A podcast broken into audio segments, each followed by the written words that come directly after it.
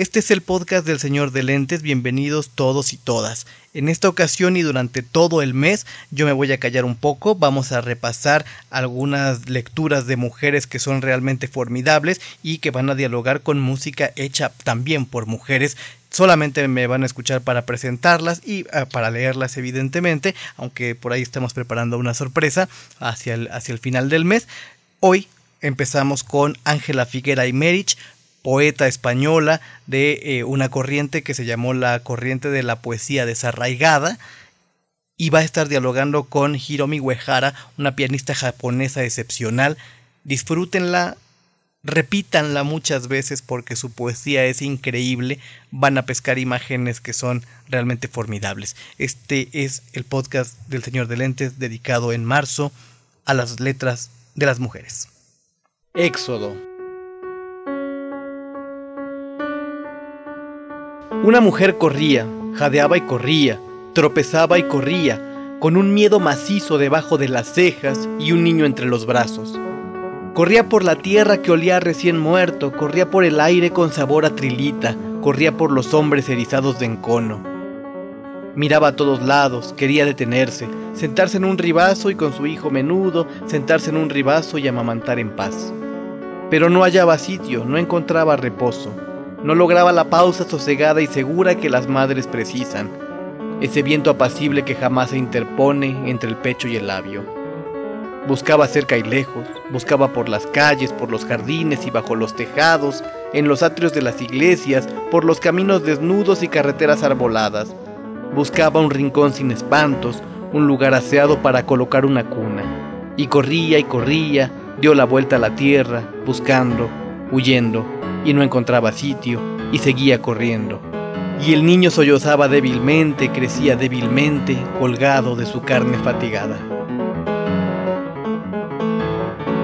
Guerra. Su epígrafe, Soy madre de los muertos, de los que matan madre. Carmen Conde.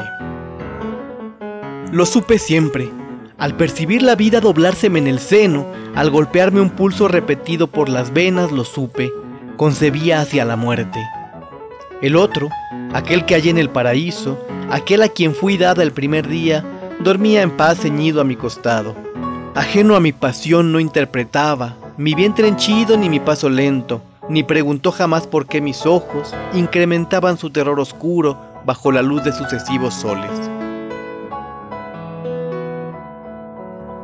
Dos veces fui llenada de misterio, Caín crujía en mí, me trituraba, con su sabor agriaba mi saliva. Abel me fue muy dulce, como el zumo de los maduros higos en verano, se diluía en mí, sabía suave, jamás dobló su peso mis rodillas. Los vi nacer, menudos, desarmados, pero en su carne yo leía muerte. Los vi crecer unidos, madurarse, pero en sus ojos yo leía crimen.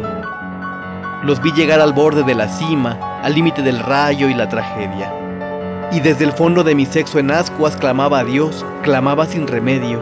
¿No son hermanos, di, no son hermanos, hechos de mí los dos hasta las uñas? Caín y Abel, los dos un solo fruto, colgándome del pecho, una caricia idéntica al tocarles el cabello. Los dos una cuchilla en mi garganta, clavándose y doliendo día y noche. Doliéndome la impávida belleza de Abel, su rubia gracia conseguida, entre las mansas bestias él mansísimo. Doliéndome Caín, aprisionado entre cortezas ásperas, curtiendo la mano destinada para el golpe. Si yo hubiera podido revertirlos de nuevo a mí, fundirlos, confundirlos, ¿por qué Señor los quieres desiguales, distintos en tu herencia y en tu gracia? Yo los haría en mí, yo los daría de nuevo a luz. Caín tendría entonces el alma azul, los ojos inocentes de Abel apacentando sus corderos. Abel ofrecería sacrificios, con manos de Caín sucias de tierra y una ligera sombra de pecado haría más humana su sonrisa. Mas nada pude hacer, surgió la muerte, clamé hacia Dios, clamé, pero fue en vano. Caín y Abel parí, parí la guerra.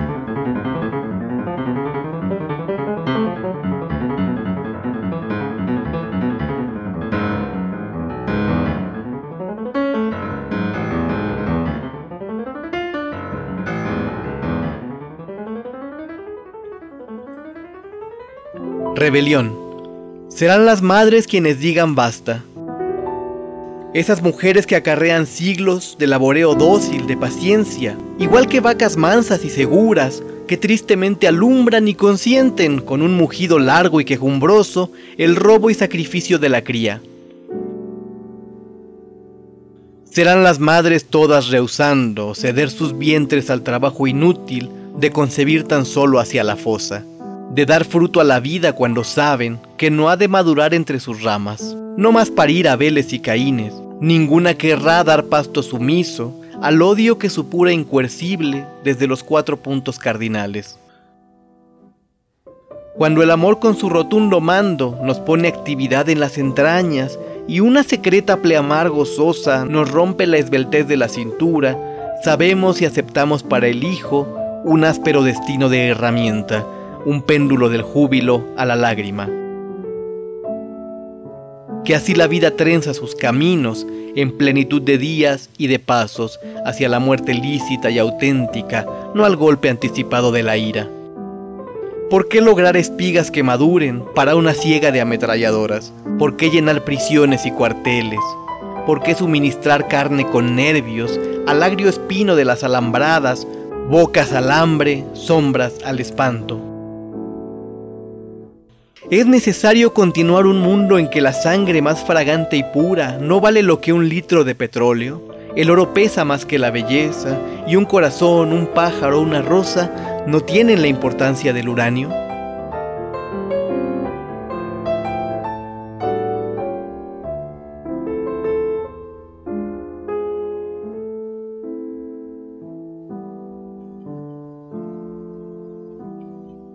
La sangre. Yo me siento la sangre, ¿no la sentís vosotros?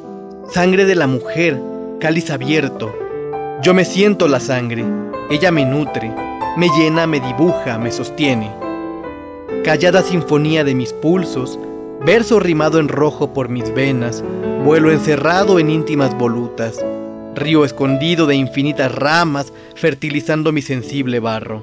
Yo la siento correr, Flujo y reflujo, bate las hondas playas de mi pecho, sube por mi garganta estremecida, moja mis labios con sabor espeso de miel caliente, grita y enciende la codicia de mis ojos. Mi sangre, sumo denso circulando por todos mis poemas, limpia savia, irguiéndose en la regia primavera del hijo conseguido. Amo mi sangre. Cuando yo me muera, no la dejéis cuajarse como hielo, hecho con agua sucia no la dejéis secarse en polvo oscuro, descomponerse en jugos malolientes. Cuando yo muera, abridme, desatadme las frágiles esclusas de las venas, verted mi sangre toda, derramadla, absórbala la tierra como suya, y el agua deslizante de algún río unte con ella el lomo de sus peces. Mujer, cuán vanamente, cuán ligeramente me llamaron poetas flor, perfume, Flor no, florezco, exhalo sin mudarme. Me entregan la simiente, doy el fruto. El agua corre en mí, no soy el agua. Árboles de la orilla, dulcemente los acojo y reflejo, no soy árbol. Ave que vuela, no, seguro nido. Cauce propicio, cálido camino para el fluir eterno de la especie.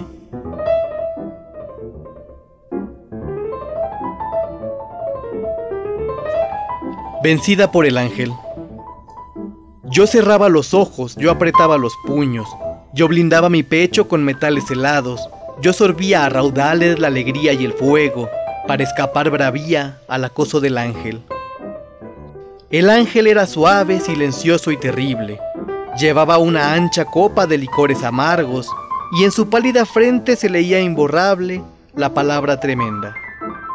He luchado con él, he luchado, he reído sobre todas las flores de los mayos ingenuos, cabalgando las nubes, fabricándome estrellas, derramando canciones.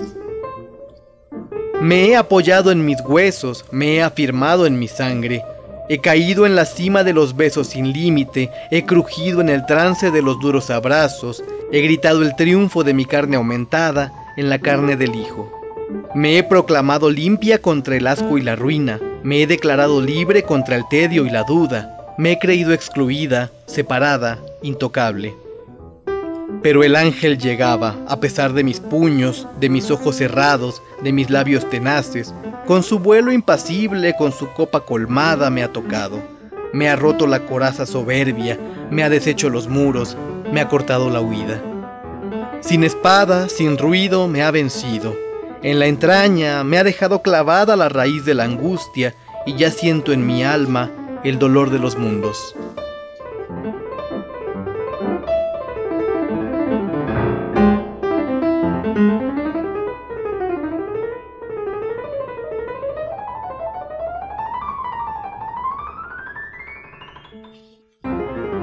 El grito inútil.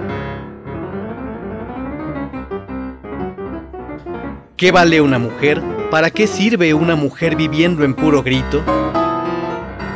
¿Qué puede una mujer en la riada, donde naufragan tantos superhombres y van desmoronándose las frentes, alzadas como diques orgullosos cuando las aguas discurrían lentas?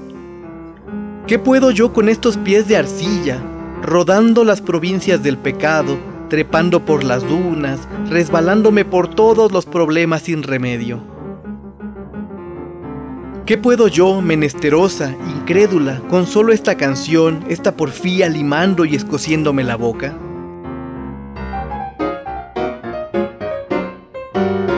¿Qué puedo yo perdida en el silencio de Dios, desconectada de los hombres, preñada ya tan solo de mi muerte, en una espera lánguida y difícil, edificando terca mis poemas con argamasa de salitre y llanto?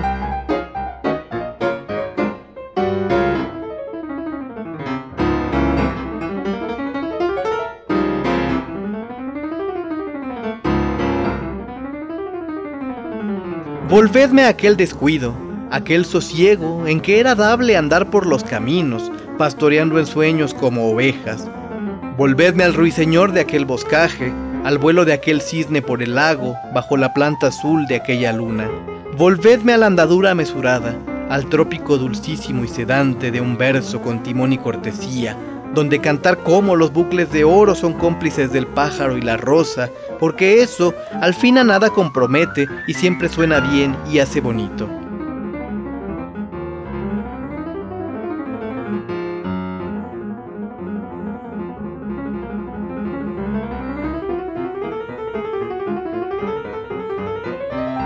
Pero es vano, amigos, nos cortaron la retirada hacia seguras bases. Están rotos los puentes, los caminos confusos, los túneles cegados. No sabemos de cierto si avanzamos o si huimos, dejando por detrás tierra quemada. Y yo pregunto, vadeando a solas un río de aguas turbias y crueles, ¿qué puede una mujer? ¿Para qué sirve una mujer gritando entre los muertos?